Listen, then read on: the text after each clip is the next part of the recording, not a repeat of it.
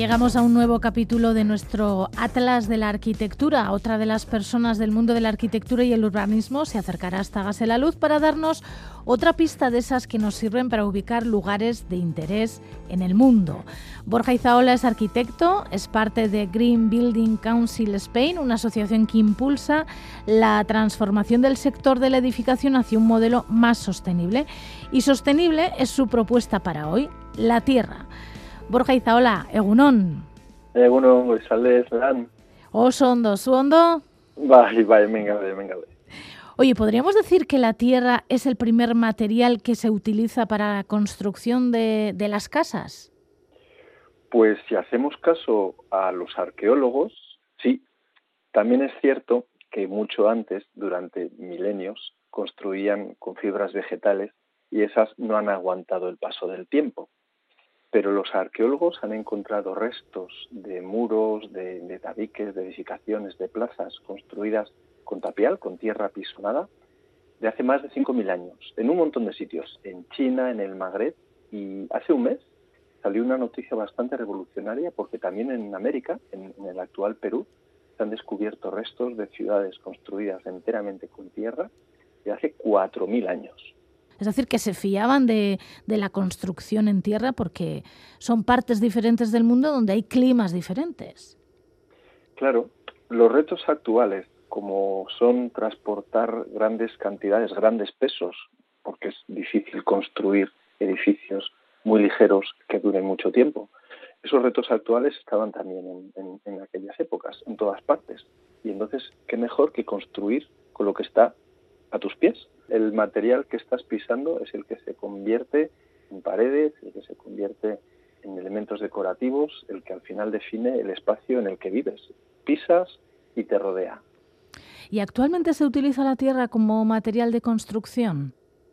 No ha dejado de utilizarse desde luego en el mundo. También hace, hace una semana tuvimos el récord planetario de alcanzar los 8.000 millones de habitantes, pues para más de la mitad la construcción con diversas técnicas de utilización de la tierra es el modo natural en el que viven y mueren y se cierra el ciclo. Y en aquella época en la que yo estuve en África recuerdo muy bien cómo cuando algunas abuelas morían en la propia choza de tierra y un pequeño tejado de, paja se destruía, se echaba al suelo, se enterraba la mujer y al cabo de 20 años ese pequeño túmulo, ese pequeño montículo de tierra, paja, era un pequeño bosquecillo, estaba lleno de vida, se quitaba eh, los árboles y se construía una nueva casa donde pues, una generación antes había vivido otra persona. ¿Y cómo se construye? ¿Cómo es esta construcción? Porque parece que se ha puesto como de moda, ¿no? Claro, lo que, lo que se ha puesto de moda son diversas soluciones de arquitectura sostenible. Realmente, ¿qué más quisiéramos? Que hubiera una moda de construcción con tierra. Es cierto que hay, hay diversas técnicas y diversas elaboraciones del material base. Se pueden eh, moldear, conformar ladrillos parecidos a los ladrillos cocidos habituales en la construcción, pero sin cocer. Es decir, barro seco en moldes como los ladrillos normales y vas juntándolos en hiladas, igual que los ladrillos, aglomerándolos con más tierra humedecida, con más barro. Se pueden aligerar más o menos mezclándolos con más o menos paja. Se pueden hacer más o menos consistentes mezclándolos con más o menos grava, es decir, piedrecillas.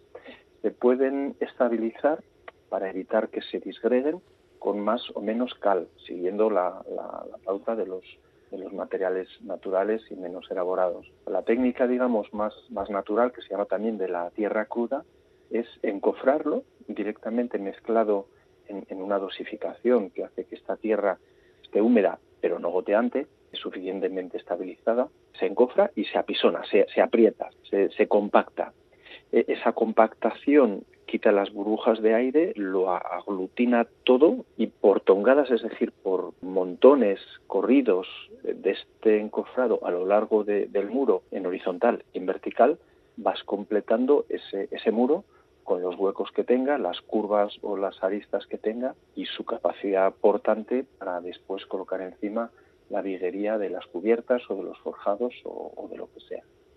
Hay una última técnica que se utiliza también para muros exteriores y para particiones interiores, se conoce más con el término en inglés de cob, COB, que es básicamente mezclarlo con los pies y las manos y coger eh, bolas de tierra más húmeda y tirarla, lanzarla directamente contra un muro ya existente que lo vas completando poco a poco o un entramado de fibras vegetales que vas rellenando, imagínate unos tronquitos, unos palos verticales entrelazados con otros horizontales que vas rellenando por ambos lados con estos montones de tierra humedecida que lanzas directamente con la mano y con la misma mano lo vas extendiendo, aplanando, etcétera. En Malawi, donde yo viví en aquella época que te comentaba africana, eh, esta era la forma de construir y tenía una, una nomenclatura absolutamente preciosa, metafórica, relacionada con la vida. Ese entramado de madera era el esqueleto y esos montones de tierra que lo rodeaban era la carne. Así que el edificio era el mismo cuerpo habitado y habitante que tenemos nosotros. ¿Y esto aguantaría, por ejemplo, una construcción así, con el clima de aquí? Sí, el tapial, que es esta tierra apisonada, o bueno, también el adobe, evidentemente hay que protegerlo de la lluvia, hay que protegerlo del viento, pero bueno, esa es la función de los tejados, no la función de los muros. Y es conveniente también separarlo un poco de la superficie, de la rasante. El tapial realmente suele comenzar 50, 80 centímetros por encima del suelo para evitar la humedad del terreno y las salpicaduras de la lluvia.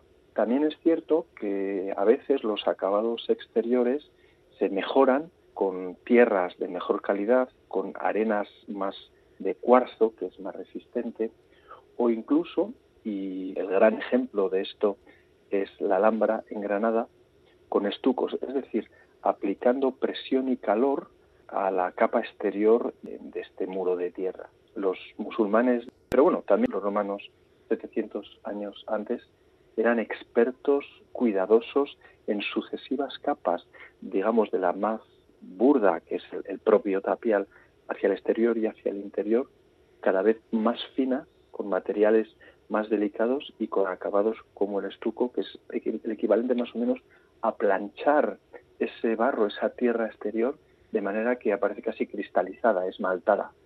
Y eso dura, como está durando la Alhambra, pues eso, 800 años y los que, y los que haga falta. De hecho, la Tierra tiene muchas, mucho mejor comportamiento, por ejemplo, eh, sísmico, es más flexible, es menos rígida que el acero, el hormigón u otros materiales de construcción actuales.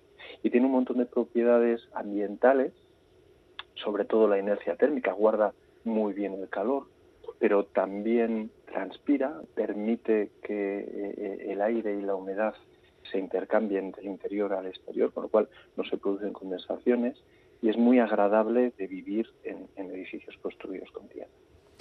Me gustaría que nos hablaras de Ángels Castellarnau.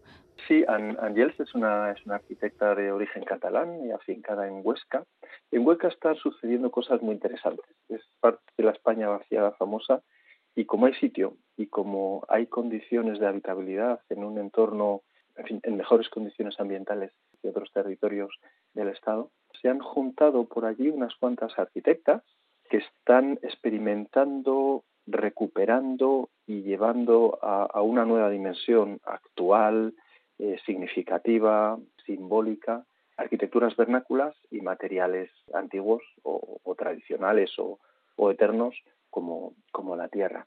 Ángel se ha merecido varios premios nacionales e internacionales de construcción con tierra. Y como estamos haciendo en estos programas, este atlas de la arquitectura y estos viajes por edificios emblemáticos, quería invitaros a ir a, la Torre del Marqués en Huesca, que es un hotel cinco estrellas, un hotelazo, lo flipa, que parte de una construcción previa y con piedra local y, y Ángel se ha hecho esta ampliación interesantísima con SPA, es decir, antes estábamos hablando de, los requerimientos de la tierra, pues ningún problema en hacer un spa con todas sus cuestiones térmicas y de humedad, obviamente con, con todas las carpinterías, con un comportamiento energético exquisito actuales, grandes acristalamientos, gran exposición al sur con lo cual ese calor del sol del sur lo acumula en los muros de tierra y la, propia inercia térmica de estos muros va devolviendo el calor al interior del hotel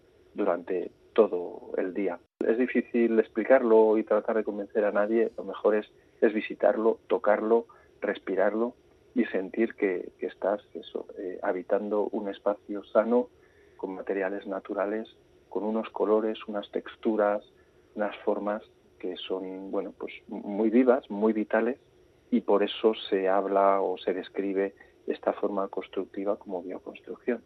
Y también podríamos hablar de Anna Heringer. Anna Heringer sería la Angel Arnau alemana y, quizás más internacional aún que Angel. Empezó con un, con un equipo de arquitectos jóvenes trabajando en la cooperación internacional y se quedó básicamente en eso. Y ha construido con Adobe y con Tapial por todo el mundo, ganando premios y además, igual que Angels, eh, promoviendo esta parte de la sostenibilidad que a veces se nos olvida, que es la social, que tiene que ver con fijar población y generar empleo y riqueza locales, que tiene que ver con, con establecer lazos, vínculos, fortalecer la resiliencia de las sociedades, a veces más vulnerables, más locales, como la otra visita por la que os quiero llevar en este atlas, que es hasta Bangladesh. a lo mejor nadie se esperaba llegar hasta allí. Desde luego que pues, no. Pues con una escuela que construyó Ana Heringer hace ya casi 10 años, exquisita, para, pues bueno, para la situación que nos podemos imaginar de dificultades de acceso a una buena educación sobre todo de las niñas, también de los niños, en estos países en vías de desarrollo. Construida con, con tapial, con tierra pisonada y con la estructura de la cubierta y de las particiones ligeras con el bambú local. Una combinación, una mezcla de materiales, obviamente aquí no los tenemos, allí sí, que tiene una belleza, una organicidad y una funcionalidad eh, exquisitas.